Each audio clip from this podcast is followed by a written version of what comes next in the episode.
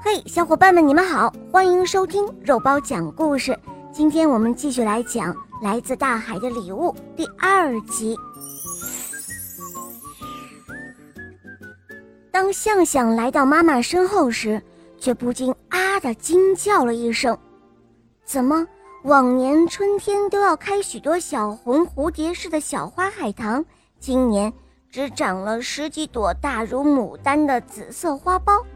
那么绚烂的紫色，似乎在梦中多次出现过。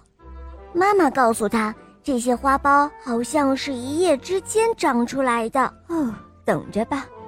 妈妈很高兴地对向向说：“它们开放之后，一定会特别漂亮的。”于是向向就耐心地等啊等，每天都要眼巴巴地在花盆边上守候，一坐就是半个小时。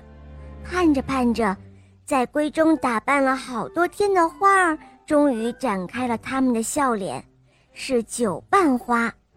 向向被这些花儿的美丽折服了，它们就像一群紫色的精灵，拥有紫色的衣裳和雪白的头冠。妈妈也惊叹着说：“连昙花都比不上它们的美丽。”海的芬芳。正源源不断地从花蕊中散发出来，这些花儿只开放了一个礼拜，很快它们的花瓣就枯萎了，并渐渐地从两边向中间卷来。那雪白的花心聚集成了九束，向向怎么看怎么觉得那是九个小熊头。花瓣卷越来越长了，也越来越笔直坚硬。每天都有新的变化。夏天过了一半的时候，向向终于看到了那些花瓣最终的形态，那是一簇簇生长在海棠枝头的紫色铅笔，这竟是那些花儿结成的果子。向向猛地想起了去年他在花盆里埋下的那一小截铅笔头，等到它们的地部发黄时，漂亮的铅笔成熟了。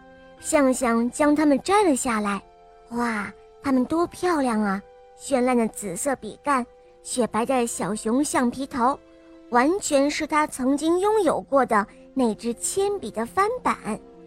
在妈妈的建议下，向向决定将那些铅笔装到信封中，寄往世界各地，给那些用不起铅笔的孩子们。他并没有署名，只是在信纸上写着。这是来自大海的礼物。当信发出之后，他甚至能够想象出孩子们收到这份神秘礼物时的惊喜笑容。那棵海棠花呢，还在日复一日、年复一年地开着奇妙的紫色花，结出一支比一支更加漂亮的铅笔。整棵树熠熠生辉，美丽的无以复加。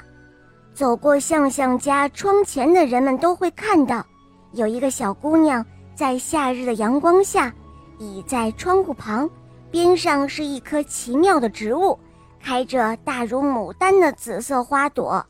她呢眯着眼睛，暖暖的笑着，读手中那一叠叠五彩缤纷的信。好了，小伙伴们，今天的故事讲到这儿了。